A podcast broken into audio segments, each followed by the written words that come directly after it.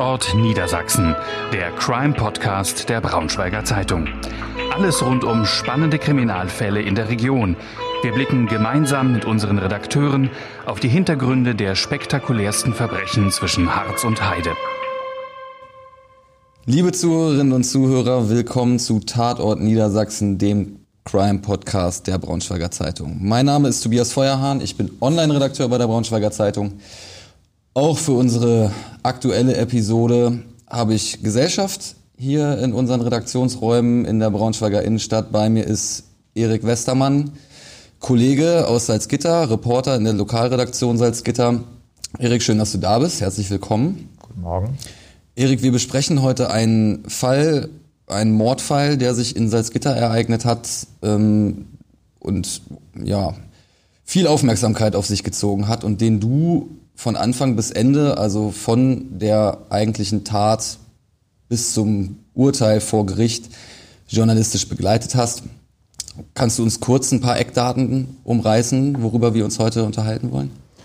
Ähm, ja, klar, kann ich machen.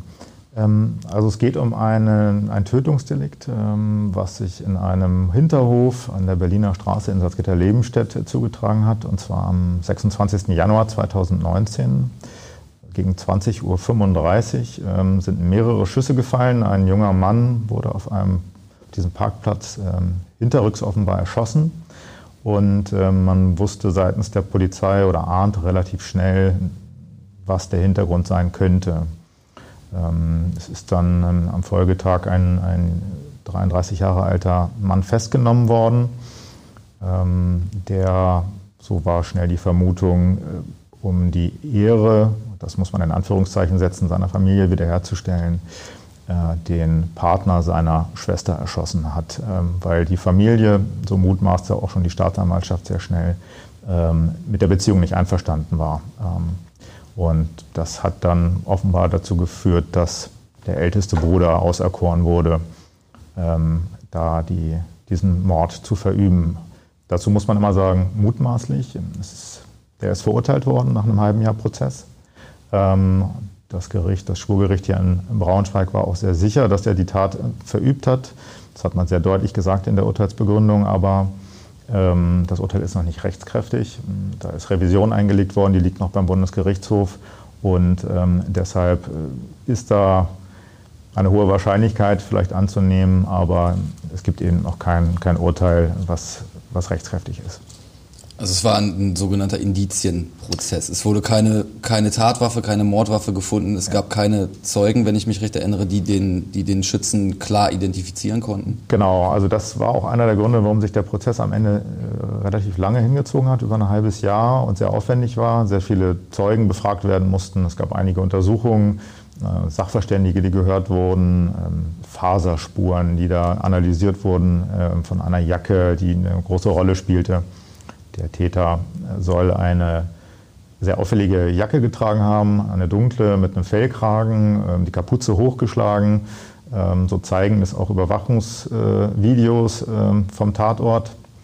Das war so ein Getränkemarkt, der daneben an war in diesem Hinterhof.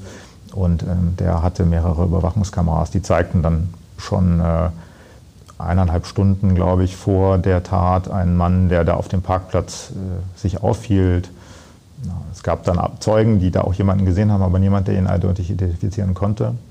Und keine Waffe ist gefunden worden. Ähm, es gab keine, ähm, keine Hülsen, die da, die da lagen. Und ähm, auch keine DNA-Spuren, die gefunden wurden. Insofern ein reiner Indizienprozess, der das Ganze sehr aufwendig gemacht hat, die Beweisaufnahme. Aber am Ende, wie gesagt, war aufgrund eines Bündels von Indizien sowohl die Staatsanwaltschaft als auch das Gericht sehr davon überzeugt, da den richtigen zu haben und hat dann am Ende eine, eine lebenslange Freiheitsstrafe ausgesprochen. Das ist beim Mord ja zwingend, wenn man, wenn man dazu kommt, dass da ein Mord vorliegt, die Mordmerkmale äh, verwirklicht wurden und ähm, dazu noch die besondere Schwere der Schuld ähm, anerkannt, sodass ähm, am Ende Ausgeschlossen ist nahezu oder sehr unwahrscheinlich, dass nach 15 Jahren ähm, eine, eine, Freilassung ähm, auf Bewährung quasi möglich ist, ähm, wenn das Urteil dann so Bestand hat. Mordmerkmale, ähm, ist in dem Zusammenhang ein interessantes Stichwort für alle Nicht-Juristen unter den Zuhörerinnen und Zuhörern. Ähm, das ist ja im Grunde ausschlaggebend, um, um vor Gericht zu unterscheiden, handelt es sich jetzt um einen Mord oder beispielsweise um einen Totschlag? Ja, also es müssen Mordmerkmale verwirklicht sein, damit der, der Totschlag, äh, damit die Tötung zum Mord wird, mhm. genau, ähm, juristisch. Ähm, da gibt es verschiedene Mordmerkmale. In diesem Fall waren es gleich zwei, die das Gericht als verwirklicht gesehen hat. Zum einen äh, die Heimtücke. Ähm, man hat das so begründet, dass dieser junge Mann, 25, der erschossen wurde, der gerade dabei war, sein Auto abzuschließen, mit seiner Mutter telefonierte, von jemandem, der aus dem Schatten trat, ähm, äh, auf diesem Parkplatz äh, hinterrücks erschossen wurde. Also mehrere Schüsse in kurzer Folge hat eine Zeugin gehört, drei bis fünf, sagte sie vor Gericht. Ähm, sie hat das auch so halb beobachtet. Der versuchte noch zu fliehen, äh, der junge Mann, äh, stolperte so über ein Geländer, was da war, und ähm, dabei hat ihn dann nochmal ein Schuss getroffen. Also ähm, das hat man als heimtückische Tat ähm, interpretiert, weil er nicht damit rechnen konnte, dass er in dieser Art und Weise attackiert wird. Und die Mutter musste das Ganze auch mit anhören. Ähm, also sie hat am Telefon quasi gehört, wie diese Schüsse gefallen sind. Und ähm, das war das eine Mordmerkmal, was man als äh, verwirklicht gesehen hat, die Heimtücke.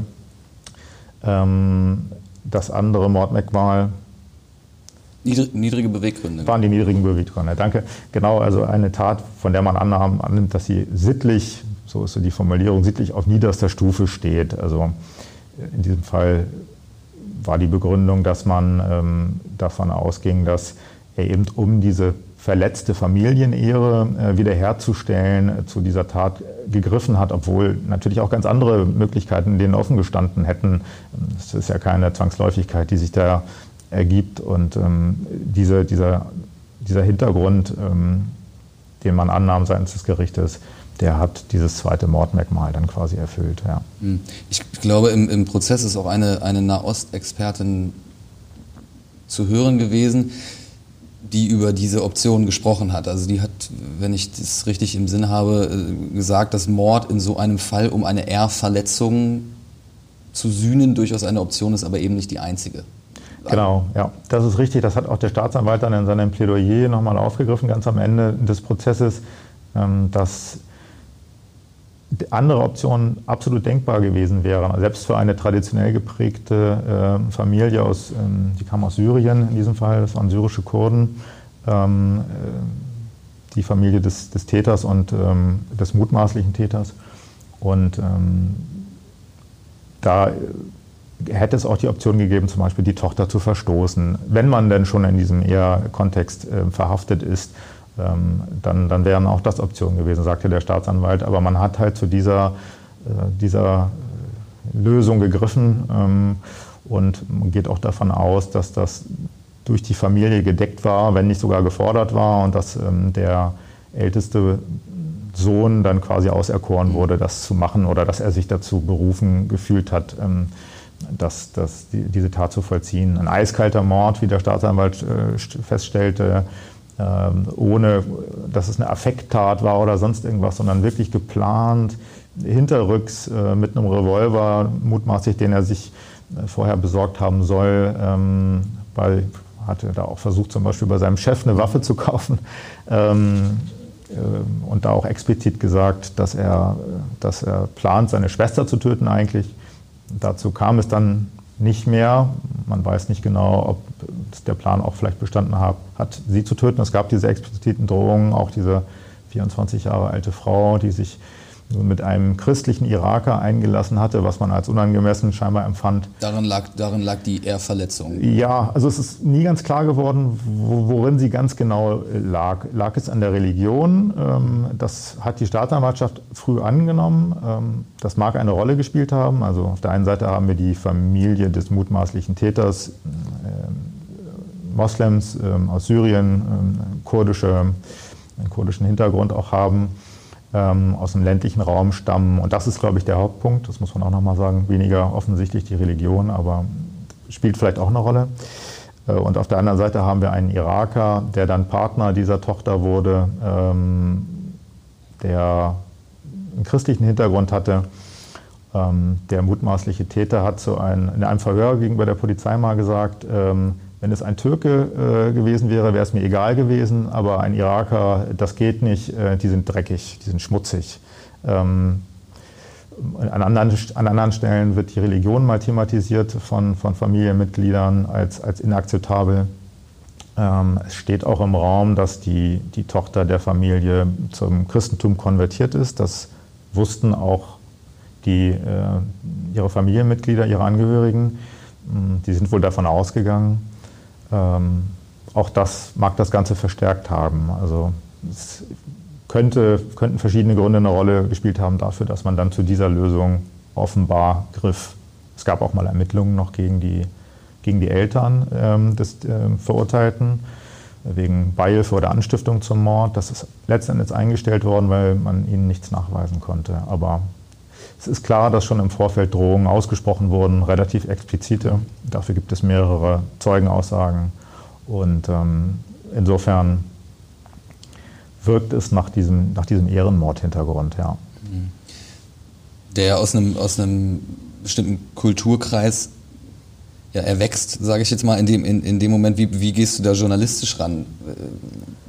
Arbeitest du dich dann da rein vorher erstmal, um, um nachvollziehen zu können, was, was passiert da jetzt? Ergibt sich das alles während des Gerichtsprozesses? Was spielt das für eine Rolle in dem Moment? Na, der kulturelle Hintergrund. Ja, Im ersten Moment also es gab relativ früh eine Mitteilung der Staatsanwaltschaft, ähm, eine Pressemitteilung äh, nach der Tat. Mhm. Da wurde ganz explizit die Religion thematisiert. Ähm, und damit fängt es dann natürlich schon mal an, dass man dann äh, das anfängt zu berücksichtigen äh, in der Recherche und ähm, prägt den Blick auf diese, den ersten Blick auf diese Sache dann schon. Man ahnt, in welche Richtung das gehen könnte muss dann natürlich immer ein bisschen gucken, wie man das Ganze bezeichnet, äh, welche Rolle die Nationalität vielleicht gespielt haben könnte oder die Religion. Das ist wie gesagt, in dem Moment früh so gewesen, dass das Thema war ähm, und den Eindruck hinterließ, dass es eine Rolle gespielt haben könnte bei der Tat, was dann auch dazu führte, dass Nationalität relativ schnell genannt wurde und dieser religiöse, dieser mutmaßliche religiöse Hintergrund was man als Journalist normalerweise nicht macht. genau, das, das, ist ja äh, eine Vorgabe an der, des, des ähm, Presserates. Ähm, insofern auch für uns äh, relativ wichtig in der täglichen Arbeit, dass man Nationalität äh, von ähm, Tätern oder von Tatverdächtigen nur nennt, wenn es ähm, einen konkreten Bezug äh, gibt äh, zur Tat, eine, darin irgendwo die Erklärung zu suchen ist. Ähm, das ist natürlich gerade am Anfang, in den frühen Phasen, manchmal schwer zu beurteilen. Zusätzlich hat man jetzt ähm, in der letzten Änderung ähm, des, des Pressekodex äh, dann mit eingeführt, dass bei besonders schweren Straftaten das auch zulässig sein kann. Aber da muss jeder Einzelfall geprüft werden. In dem Fall hatte ich persönlich den Eindruck, und ich glaube, in der Redaktion ist das geteilt worden, diese Einschätzung, dass ähm, man stark davon ausgehen konnte, dass der kulturelle Hintergrund eine Rolle spielt. Trotzdem ist es, also ist es ja als, als Journalist in solchen Fällen auch ein schmaler Grad. Auf der einen Seite muss man natürlich nüchtern, faktenorientiert berichten darüber, auch wenn man dann in die Prozesse geht, etwas, etwas lebhafter und beschreiben, wie sich, wie sich die, die Menschen, die Angeklagten, die Zeugen geben. Auf der anderen Seite muss man ja immer ein bisschen aufpassen, dass das nicht in äh, Verallgemeinerungen ausufert. Es gibt natürlich auch immer Leute, die ähm, gerade solche Taten dann gerne nutzen, um ähm, Stimmung zu machen gegen Menschen anderer äh, Herkunft oder äh, anderer religiöser Orientierung. Inwiefern ist das zu berücksichtigen oder wie schwer ist das in dem Moment oder spielt das überhaupt eine Rolle bei der Berichterstattung? Ich, es spielt schon eine Rolle. Natürlich hat man das äh, irgendwie im Hinterkopf, ähm, aber es beeinflusst die Arbeit jetzt, also meine Arbeit zumindest, nur eingeschränkt. Also ich würde immer versuchen wollen, mich mich äh, so einer Sache möglichst differenziert zu nähern. Ähm, das verhindert dann schon mal, dass man plakative ähm, Schilderungen irgendwie in den Raum stellt. Ähm, zumal ja bis, bis zum Schluss irgendwie davon auszugehen ist, dass, äh, dass da nur ein Angeklagter sitzt, der die Tat mutmaßlich begangen hat. Das war ja gerade in diesem Fall ganz ausgeprägt, so äh, durch diesen Indizienprozess. aber klar, also es war auch in diesem Fall so, dass, dass das Ganze aufgegriffen wurde auf äh, sehr rechtslastigen Plattformen. Ähm, da sind auch Fotos zum Beispiel von mir, ähm, die, am Tatort entstanden sind nach der Tat, ähm, geklaut worden, sage ich jetzt mal so flapsig. Mhm. Die hat man verwendet ohne Zustimmung. Ähm, da hat man dann auch wenig Handhabe dagegen. Aber der, der einigermaßen differenzierte Blick auf diese Dinge ist das, was einen, glaube ich, dann davor bewahrt, dass man, dass man zu plakativ wird.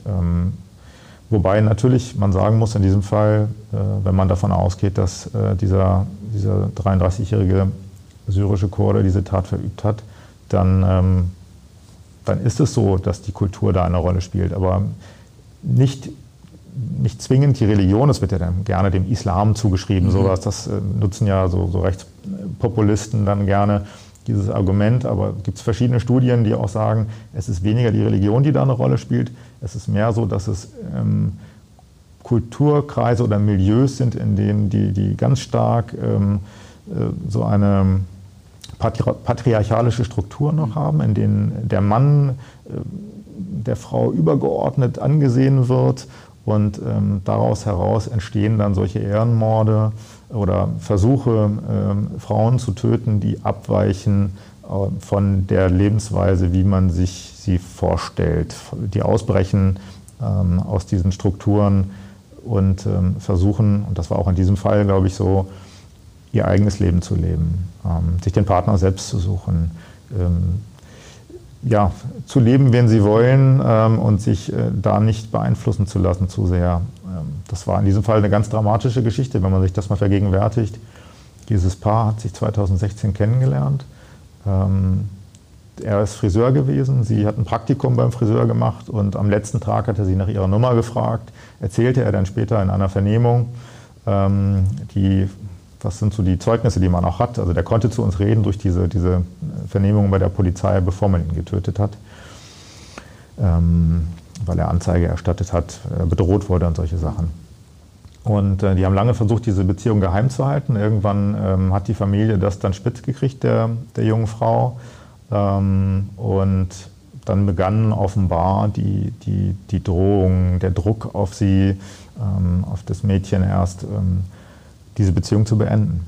Die wollte das nicht, er wollte das auch nicht, ähm, obwohl der Druck immer größer wurde und irgendwann tatsächlich so nach anderthalb Jahren konkrete Drohungen dann auch kamen. Er wurde, bekam Besuch in seinem Friseursalon, den er führte. Ähm, und ähm, da drohte man ihm offenbar konkret auch schon mit dem Tod. Und das ist so eine langsame Steigerung gewesen. Das Mädchen ist irgendwann geflohen aus dem elterlichen Haushalt, aus dem Badezimmerfenster geklettert, äh, hat sich zur Polizei gerettet ist äh, in ein Frauenhaus gebracht worden und ab da eskalierte die ganze Sache offenbar dann noch zusätzlich, ähm, als sie weg war aus der Familie. Sie war so ein bisschen das Nesthäkchen der Familie, die Lieblingstochter der Eltern und dass gerade sie äh, unter diesen acht Kindern, glaube ich, die sie hatten, äh, dann weggegangen ist und ihr eigenes Leben lebte, das scheint diesen, dieser Stachel, der da in dieses, in dieses Fleisch dieser Familie getrieben wurde, aus deren Sicht noch tiefer, diese Wunde noch tiefer gemacht zu haben. Und ähm, tja, dann kam es ungefähr zwei Monate später zu diesem, zu diesem Mord auf dem Parkplatz. War die Polizei nicht sogar zwischendurch auch da bei der Familie und hat versucht zu, ja. zu vermitteln? Es gab genau eine sogenannte Gefährderansprache ungefähr zwei Monate vor der Tat. Da sind die Eltern kontaktiert worden von der Polizei mit einer Mittlerin, das ist eine Frau eine, aus einer äh, islamischen Gemeinde in Salzgitter gewesen, die auch als Zeugin vor Gericht ausgesagt hat, die völlig konsterniert war nach diesem Gespräch und gesagt hat, das bringt überhaupt nichts. Ich, man kommt nicht an die ran. Sie war der Meinung, es ist schon zu spät? Oder? Die hatte, also sie hatte selber sehr große Angst sogar danach. Noch, noch vor Gericht hatte sie Angst, dass sie auch irgendwelche Repressalien erleiden könnte. Es ist ja auch so gewesen, dass dieser Prozess dann im Landgericht in Braunschweig unter höchsten Sicherheitsvorkehrungen stattfand. Da waren immer jede Menge äh, Polizeibeamte dabei, weil man äh, die Sorge hatte, dass die, äh, die Tochter der Familie, die Partnerin dieses Getöteten, auch noch umgebracht werden sollte, könnte. Dazu ist es glücklicherweise nach meiner Kenntnis auch im Nachhinein nie gekommen, aber ähm, die, die Angst war sehr groß und viele Beteiligte in diesem Prozess, viele Zeugen hatten große Angst auch die Freunde des Getöteten, ähm, zu denen ich versucht hatte, Kontakt im Vorfeld auch aufzunehmen, aber niemand war bereit zu sprechen, selbst ähm, unter Zusicherung von Anonymität, Anonymität nicht, ähm, weil einfach die Sorge sehr groß war, dass diese Familie, von denen die ausging, dass ähm, sie diesen Mord mindestens billigte, wenn nicht initiiert, initiiert hat, dass sie, auch, äh, dass sie von denen auch was zu befürchten hätten. Du hast vorhin ähm, die auffällige Jacke angesprochen des, des ja. ähm, mutmaßlichen Täters. War das dieselbe Jacke, die er auch bei der Festnahme trug, die ja äh, etwas ungewöhnlich ablief? Ja, die, die Festnahme, da fange ich vielleicht ganz kurz an, die lief sehr ungewöhnlich ab. Ähm, bemerkenswert auch für die Polizisten, die dann im Nachgang bei der Polizei, äh, bei der, beim Gericht dann darüber berichteten. Ähm, einen Tag nach der Tat, da bestand schon ein Haftbefehl gegen den ähm, jetzt später Verurteilten, Ala A, Ala AA, äh, so hieß er. Ähm, der kam zusammen mit äh, einer Verwandten aufs, auf die Wache in, äh, in Salzgitter-Lebenstedt, wo seine, seine Eltern, glaube ich, noch ähm, andere Angehörige befragt wurden. Ähm, die, also in der Nacht, noch in der Nacht der Tat ist die Polizei mit, ähm, mit ähm, Spezialkräften äh, bei denen auch in die Wohnung, hat die Tür eingetreten und ähm, da Festnahmen ausgesprochen. Die, und er kam dann, also der, der Tatverdächtige kam dann selbst zur Polizei, um die abzuholen, um sich zu erkundigen, was mit denen jetzt ist. Und ähm, man hat ihn erst gar nicht erkannt, obwohl schon ein Haftbefehl gegen ihn bestand. Ein Dolmetscher hat ihn dann erkannt, er hat das der Polizei gemeldet. Ähm, die bat ihn dann wieder rein äh, und sagte, wir müssen noch was klären. Und dann hat er sich ganz innig verabschiedet von seiner Tante, glaube ich, war es. Als wüsste er, was jetzt Als passiert. wüsste er, was jetzt kommt, genau. Sehr innig. Ähm, das hat ihm der Staatsanwalt dann auch später in seinem Plädoyer äh, quasi zur Last gelegt, ähm, als, als ein Indiz äh, für, für seine Schuld, ähm, als wüsste er, was kommt. Und später hat er auch gesagt, warum habt ihr mich denn nicht früher verhaftet? Ich war doch sogar am Abend in, am Tatort äh, dann noch nach, nach mhm. der Tat. Also er war da auf der Straße, hat er in einer Vernehmung gegenüber der Polizei wohl selbst geäußert. Ähm, also diese war scheinbar verwundert, dass man ihn nicht vorher festgenommen hat. Ähm, das ist auch was, was das Gericht dann angeführt hat als ein, eins von vielen Indizien, die gegen ihn sprachen. Mhm. Jetzt nochmal zu der Jacke. Genau diese Jacke hat er wohl damals auch an. Das ist eine Jacke, von der auch seine Freunde sagen, die hatte er immer an. Mhm. So eine schwarze Kapuzenjacke mit Fellkragen äh, oben an der Kapuze. Äh, und er trug wohl auch sehr auffällige rote äh, Schuhe, also Turnschuhe. Ähm, und diese Person auf dem Video der Überwachungskamera, was sehr pixelig war und ähm, konnte man die Person nicht eindeutig identifizieren, aber diese auffällige Kleidung, die sah man halt. Und ähm, die trug er auch bei seiner Verhaftung. Nur der Fellkragen der Kapuze war mutmaßlich entfernt worden. Ähm, da gab es dann aufwendige Gutachten, die da erstellt worden sind von einer Sachverständigen, die beurteilen sollte, ob da ein Fellkragen dran gewesen sein könnte ähm, und auch anhand dieser Bilder der Überwachungskamera, ob das diese Jacke ist. Das konnte nicht eindeutig festgestellt werden, aber mein Eindruck war, dass man stark davon ausgehen konnte, es gab Faserspuren schon auch an, dieser, an diesem Kragen noch und Befestigungen, die offensichtlich abgeschnitten worden waren, die auf so einen Fellkragen hinwiesen. Also das musste ganz genau, wurde das untersucht in der Beweisaufnahme weil, man, weil man jedes einzelne Indiz natürlich abprüfen musste und schauen musste, wie stichhaltig ist das. Ähm, aber äh, das hat das Gericht dann letzten Endes schon auch bejaht, dass das tragfähig ist, diese Indizien aus, ihrer, aus seiner Sicht. Wie, wie, war das vor Gericht? Du bist ja einer derjenigen, die wirklich dann direkt vor Ort gewesen sind, die sowohl den Angeklagten als auch die Zeugen selber wahrgenommen hat. Wie hat sich denn der Angeklagte gegeben? Ja, der ist den ganzen Prozess eigentlich, das hat auch der Staatsanwalt am Ende nochmal festgestellt, ähm, ganz gelassen gewesen, ganz in sich ruhend, sagte jemand. Ähm, so als sei er im Reinen mit sich selbst. Ähm, manchmal, sagte der Staatsanwalt so, fast sogar selbstgefällig.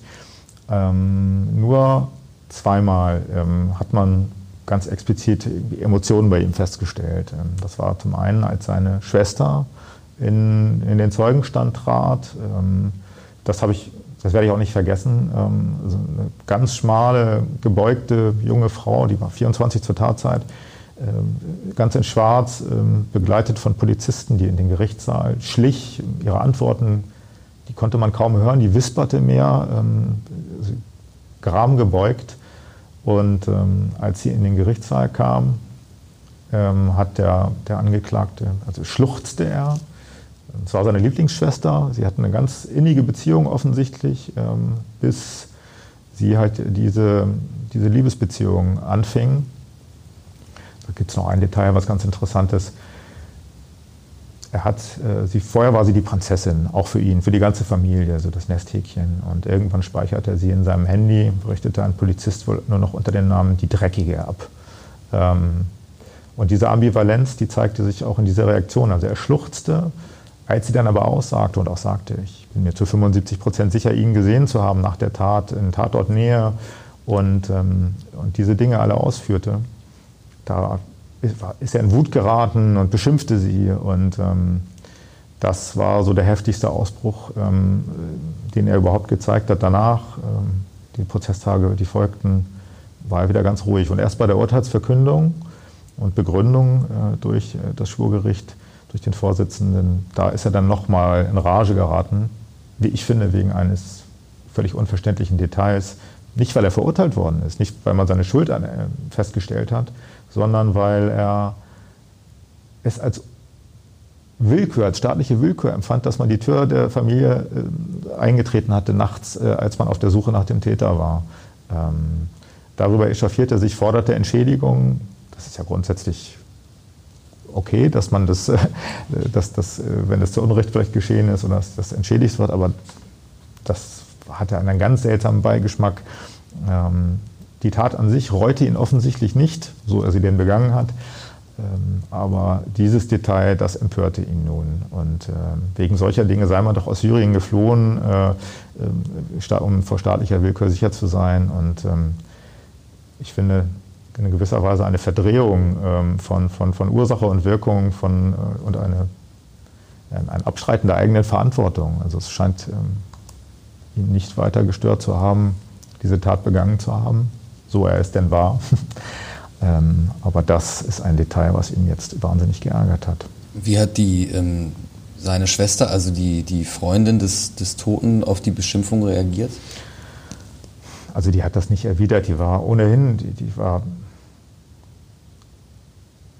wie emotional belastet sie, sie, sein muss, kann man sich ja eigentlich kaum vorstellen. Ähm, also ihre Liebe ist, ist, ist, quasi ist ermordet worden während sie auf der anderen Straßenseite auf ihn gewartet hat. Die Wohnung des Getöteten liegt auf der anderen Straßenseite vom Tatort. Er hat das Auto ein bisschen versteckt äh, abgestellt äh, in den letzten Wochen, weil er ganz konkret wirklich große Angst hatte davor, ähm, angegangen zu werden, attackiert zu werden von der Familie.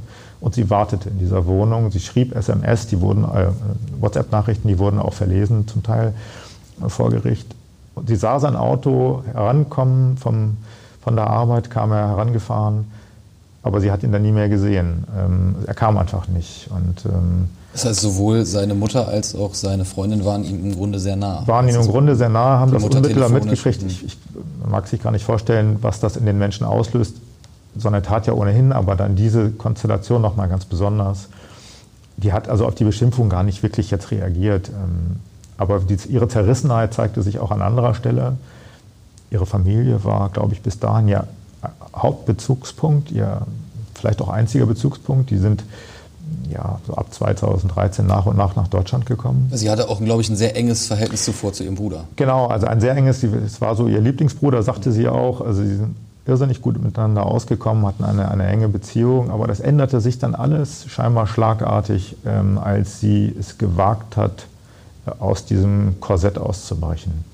Ähm, und ähm, als sie ihrer Mutter begegnet ist, dann auch zum ersten Mal seit den Festnahmen und seit äh, sie ins, ins Opferschutzprogramm genommen wurde der Polizei. Also man weiß bis heute nicht, wo sie, wo sie sich aufhält. Sie und die Mutter des Opfers, glaube ich, auch. Ne? Genau, also die, die Mutter und die Schwester des Opfers sind, ähm, sind in den Zeugenschutz gekommen. Wie das weitergegangen ist, das weiß ich nicht, ob die noch in Salzgitter leben oder äh, andernorts jetzt. Äh, und das, ähm, die Partnerin des Getöteten, die kam ins, in den Opferschutz.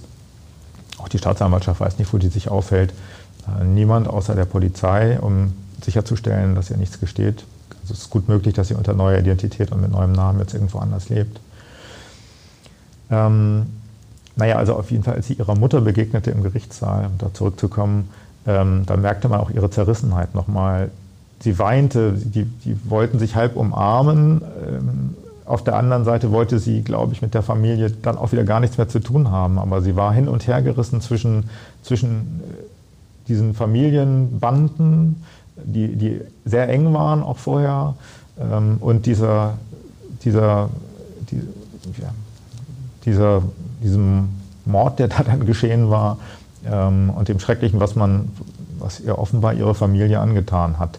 Ähm, also wie schwer das war und wie, wie sehr da alle Seiten darunter litten, das hat man in dem Moment gemerkt. Das Gericht stellte am Ende in der Urteilsbegründung auch fest, es gibt nur Verlierer auf allen Seiten. Ähm, die, dieses Mädchen, Shirin hieß sie, hat ihren Partner Milad äh, verloren. Ähm, die Familie äh, des, äh, dieses Mädchens hat eine Tochter verloren ähm, und einen Sohn, der wenn das, Gericht, äh, wenn das Gerichtsurteil Bestand hat, nun auf nicht absehbare Zeit im Gefängnis bleiben wird. Ähm, und die Familie des Getöteten hat einen Sohn verloren. Also das sind im Prinzip... Der Angeklagte wahrscheinlich seine Freiheit. Und der, der Angeklagte seine Freiheit, ja. Also es, sind, äh, es gibt eigentlich keinen Gewinner und die Frage des Richters an den Angeklagten war dann auch, war es das wert? Mit der Feststellung, das müssen am Ende Sie selbst beurteilen. Aber es ist natürlich schon eine für uns kaum vorstellbare Konstellation, dass man sich bemüßigt sieht, offenbar aufgrund einer empfundenen Ehrverletzung ähm, so etwas zu tun. Aber Gab es denn, ähm, also die, die Bedrohungen waren ja vor der Tat bekannt. Mhm. Äh, gab es denn auch Bestrebungen, den, das spätere Opfer in, in, Schutz zu nehmen? Ja, gab es tatsächlich. Also es ist angefangen, die Polizei hat eine, eine Gefährderansprache durchgeführt bei den Eltern und dann später aber, als man einen ganz zufällig ein Telefonat abgehört hat. Das ist eine andere Staatsanwaltschaft in Wiesbaden, die in einer ganz anderen Sache ermittelt hat und belauscht hat ähm, in einem Telefongespräch zwischen dem Angeklagten und seinem Chef. Und da fragte er eben nach einer Waffe. Er wollte eine Waffe kaufen, um seine Schwester zu töten, sagte er ganz explizit. Das kam dann irgendwann an die, an die Polizei in Salzgitter auch, diese Information. Das war ungefähr einen Monat vor der Tat, etwas mehr, sechs Wochen. Ähm, man hat es ihm nicht mitgeteilt, ähm, weil er, das war dann im Nachhinein auch ein Vorwurf, den, ihn die, den die Verteidigung gemacht hat, man hätte das tun sollen. Ähm, aber man hatte ihm vorher schon auch angeboten, in, äh, in, in den Schutz zu nehmen. Das hat er abgelehnt, äh, weil seine, seine Schwester und seine Mutter nicht in gleichem Maße in das, Schutz, in das gleiche Schutzprogramm hätten gehen Die wollte können. er mitnehmen. Die wollte er mitnehmen und, ähm, zum anderen hatte er sich selbstständig gemacht. Er hatte einen Friseursalon eröffnet, er war dabei, seine Meisterprüfung abzulegen. Ich glaube auch, dass das ähm, ihn ein bisschen gebunden hat und dass er, dass er sagte, er will nicht alles sofort aufgeben, war aber dabei, sich eine Wohnung zu suchen in Braunschweig und dann den Wohnort zu wechseln. Ähm, es kam nur dann alles nicht mehr rechtzeitig. Und man geht davon aus, das Gericht, der Staatsanwalt, dass es nichts geändert hätte, wenn man ihm jetzt gesagt hätte, der hat versucht, eine Waffe zu erwerben. Zumal sich die Drohung in diesem Telefonat nur gegen äh, die Shirin richtete, gegen die Tochter der Familie, gegen seine Partnerin. Es bleibt am Ende natürlich hypothetisch, ähm, ob es was geändert hätte oder nicht. Aber die meisten Beteiligten gehen davon aus, dass, es, ähm, dass ihm das schon bewusst genug war. Und äh, da gab es verschiedene Sachen, die auch darauf hinweisen. Er hatte in den Wochen eben vor der Tat seine, sein Auto umgeparkt. Er trug, also hatte im Auto Waffen bei sich, Pfefferspray, Schlagstock, glaube ich, ähm, sogar auch im Auto, weil er eben solche Angst hatte, angegriffen zu werden ähm, und hoffte, sich damit dann verteidigen zu können. Das hat ihm am Ende dann leider nichts mehr genutzt. Die, die ähm, Verteidigung des mutmaßlichen Täters hat das vor Gericht dann natürlich trotzdem rausgeholt, um ja. wahrscheinlich irgendwie Strafrabatt Genau, das war, die, das war die explizite mhm. Forderung sogar ähm, äh, in dem, im Plädoyer im Schlussvortrag der Verteidigung. Man wollte wegen eines, man sah da ein Staatsversagen, dass man da nicht eingegriffen habe. Und äh, analog zu einem Fall in Berlin, ähm, der anders gelagert ist, ähm, da äh, wollte man eben einen Strafrabatt für den Fall der Verurteilung. Das hat das Gericht dann sehr deutlich abgelehnt ja, und gesagt, das ist mitnichten Staatsversagen gewesen. Man hat Maßnahmen ergriffen, man hat ihn gewarnt, man hat versucht, ihn in Schutz zu nehmen. ähm, und ähm, dass es wahrscheinlich nichts geändert hätte, wenn man das jetzt mitgeteilt hätte. Und ähm, ein Strafrabatt war, kam für, für, das Gericht auch nicht in Frage. Ist, ist die, diese Kritik dann an, an, Justiz und Polizei aus deiner Sicht trotzdem, trotzdem berechtigt? Also ich glaube, die Staatsanwaltschaft Wiesbaden hat es der Polizei Salzgitter mitgeteilt, ja. dass dieses Gespräch abgehört worden ist? Genau, und den Inhalt auch mitgeteilt. Mhm. Ähm, man hat sich dann dagegen entschieden, ihn, ihm das zu sagen. Die ganz genauen Gründe kenne ich nicht. Ähm, aber ich glaube, man ging davon aus, dass es, dass es nicht erheblich ist. Ähm, zumal es ein versuchter Waffenkauf war. Der hat keine Waffe bekommen. Es war offensichtlich in dem Gespräch wohl, dass, äh, dass das nur der Versuch war. Ähm, ich finde das schwer zu beurteilen. Ähm, ich habe mich mit jemandem unterhalten im Nachhinein, ein Prozessbeobachter, der da auch ein bisschen Einblick hat, äh, der sagte, er hätte nur um diese Möglichkeit auszuschließen, das mitgeteilt dem, dem, den mutmaßlichen Opfern, dass Drohungen bestanden gegen ihn auch, war zu dem Zeitpunkt bekannt. Wusste, man wusste ab November 2018, also zweieinhalb Monate, drei Monate vor der Tat, dass da Drohungen bestanden, dass eine Gefährdungslage da ist. Ähm, und ähm, ja, ob es was geändert hätte, bleibt natürlich rein hypothetisch. Es spricht wohl nicht so viel dafür. Ähm, aber es bleibt natürlich äh, dann durch die Verteidigung aufgebracht, dieser, dieser Zweifel blieb so ein bisschen bestehen im ersten Moment. Aber ich habe jetzt nicht den Eindruck, als wenn die Polizei da nicht alles Mögliche getan hätte. Ähm, abschließend, ich, also ich würde gerne nochmal auf deine, deine Funktion als Berichterstatter auch zurückkommen. Du bist auch am Tatort gewesen, nicht, nicht am Tat, äh, am Tag der Tat, mhm. sondern einen Tag, einen Tag später. Kannst du beschreiben, wie es da ausgesehen hat? Ja, also ich, diese, diese Tat spielte sich an einem Samstagabend ab, ähm, späterer Abend, wie gesagt halb neun. Ich war dann erst am folgenden Tag vor Ort. Da waren noch, war der Tatort noch abgesperrt zum Teil. Ähm, da waren auch noch Ermittler vor Ort, die mit, mit Spürhunden äh, gerade jetzt suchten. Man versuchte die Waffe zu finden, sehr, sehr lange. Ähm, und es ist natürlich immer schwer, es war eh ein grauer Tag, es war im Januar, ähm, da waren schon Blumen, die da, die da deponiert waren kurz nach der Tat. Ich weiß gar nicht, ob an dem Tag schon oder ein, zwei Tage später. Und ähm, tja, irgendwie hinterlässt so ein Ort dann natürlich unter solchen ein, besondere Eindrücke unter, unter solcher, so einer Konstellation.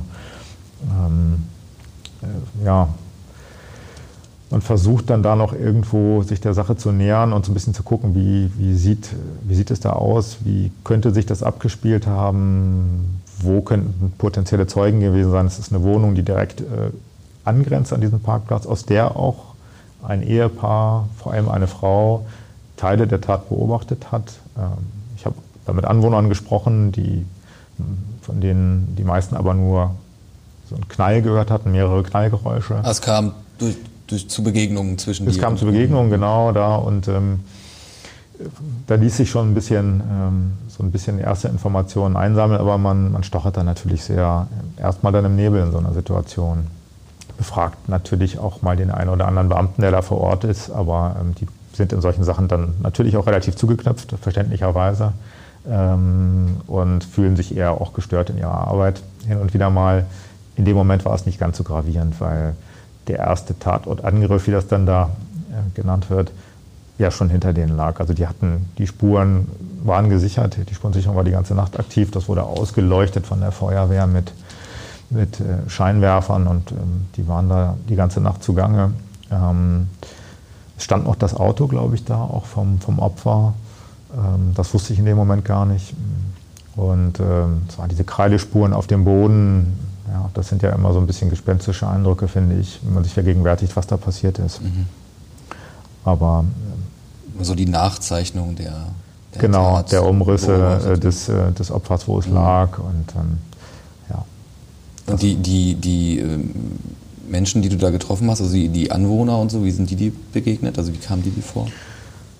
Naja, ich glaube, jeder ist erstmal erschrocken, mhm. äh, wenn sowas in der eigenen Nachbarschaft stattfindet. Das ist so ein, so ein Wohnbereich, der, der auch der grenzt unmittelbar an den Parkplatz an, da wurde wohl ein Geburtstag gefeiert äh, und dann hörten die nur diese, diese Knallgeräusche und stellten dann am nächsten Tag offensichtlich fest oder schon auch am Abend, weil dann ja die Polizei anrückte, da ist ein Verbrechen geschehen. Die waren sehr erschrocken. Die Leute reagieren sehr unterschiedlich, wenn man sie dann anspricht. Und der eine oder andere hat Mitteilungsbedürfnis, erzählt dann auch ein bisschen was. Andere sind eher schroff und abweisend, weil sie mit der ganzen Sache nichts zu tun haben wollen und oder Sorge haben, dass sie selber da irgendwie exponiert werden könnten und, und dann irgendwas zu befürchten haben. Ähm, ja, also die tatsächlich unmittelbaren Zeugen habe ich leider an dem Tag nicht, also leider für mich aus Berichterstattersicht nicht, nicht angetroffen. Das war ein, ein Ehepaar, was unmittelbar, deren Wohnung unmittelbar an diesen Parkplatz angrenzte. Die haben eine wichtige Rolle gespielt dann im Prozess auch. Die waren, das sagte auch das Gericht nochmal, entscheidende Zeugen, obwohl sie ihn nicht eindeutig identifizieren konnten. Aber dieses Ehepaar mit Kindern, die die da lebten, die ähm, haben mehrfach eine Person beobachtet, deren Beschreibung sehr auf den Angeklagten zutrifft, direkt im Vorfeld der Tat. Und die Frau sah eben auch diesen mit aufgeschlagener Kapuze diesen Täter aus dem Schatten treten und schießen. Und das passte alles dann sehr zur, zu, dem, zu, der Täter, zu dem Täter, äh, den Tatverdächtigen, den man da dann dann auch relativ schnell gefunden hat. Der ja, glaube ich, auch eine ganze Weile gewartet hat. Auf der so zwischen, zwischen den Autos. Irgendwo. Mindestens anderthalb Stunden gewartet haben mhm. muss auf diesem Parkplatz. Ähm, der da geraucht hat, offensichtlich der stand und rauchte da. Man hat auch keine Zigarettenkippen hinterher mehr gefunden, also die möglicherweise eingesammelt hat sogar. Was hat, ja hat das Gericht zu, zu DNA nachweisen hätte. Für genau, genau. Und das Gericht stellte eben fest, dass es da nicht gefunden worden. Auch ähm, das sei aber durchaus erklärlich bei jemandem, der so vorsichtig ist, dass er dass er auch am Vorbeihasten an der Überwachungskamera äh, die Kapuze festhält. Also jemand, der Wert darauf legt, nicht erkannt zu werden. Und den Ort offenbar auch kennt. Und den Ort offensichtlich kennt, da ganz dezidiert auf ihn gewartet hat. Der, der mutmaßliche Täter wohnte auch selber nicht weit weg von dem Tatort. Ähm, es ist eine ganz irre Konstellation eigentlich. Es ist an der Berliner Straße in Salzgitter, Lebenstedt. Ähm, die Wohnung des Getöteten liegt direkt gegenüber von diesem, diesem Parkplatz, diesem Hinterhofparkplatz hinter einem äh, Asia-Restaurant. Äh, und von der Wohnung nicht weit entfernt ist die Wohnung des mutmaßlichen Täters. Ähm, es ist also so ein Dreieck, äh, ein fatales, ähm, was, sich da, was, was, man, was sich da entsponnen hat. Ähm, und es ist so gewesen, das gehörte auch zu den Indizien, die, die vorgebracht wurden äh, vor Gericht und für zumindest äh, nicht zu widerlegen oder, oder also vielleicht nicht ganz gravierend, aber doch auch wichtig angesehen wurden, ist, dass so ein, ein Personenspürhund, ein Mantrailer-Hund der Polizei verfolgte die Spur des Angeklagten von diesem Parkplatz dann auch zurück zu dessen Wohnung. Das alleine würde nie ausreichen als ein Indiz. Das kann auch andere Gründe haben, aber. Aber es ist ein weiteres. Es gab ein weiteres, also in diesem Bündel, so nannte es der Staatsanwalt von Indizien. Ähm, ja. Erik, viel, vielen, vielen Dank für, für das spannende Gespräch. Ja, gerne. Danke, danke dir. Danke, dass du da warst. Ähm, liebe Zuhörerinnen und Zuhörer, vielen Dank fürs Zuhören. Wir hören uns das nächste Mal wieder, hoffentlich, bei Tatort Niedersachsen, dem Crime-Podcast der Braunschweiger Zeitung. Tschüss. Mehr Podcasts unserer Redaktion finden Sie unter braunschweiger-zeitung.de slash podcast.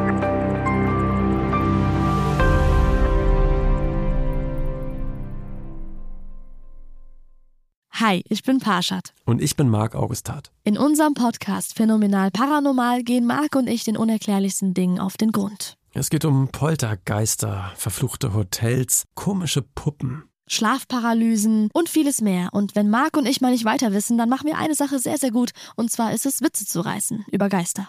Und wir holen uns Expertinnen und Augenzeuginnen rein, die uns die Fälle aus den verschiedenen Perspektiven beleuchten. Jeden Freitag bei Podimo und überall, wo es Podcasts gibt. Hört doch mal rein, wir würden uns freuen.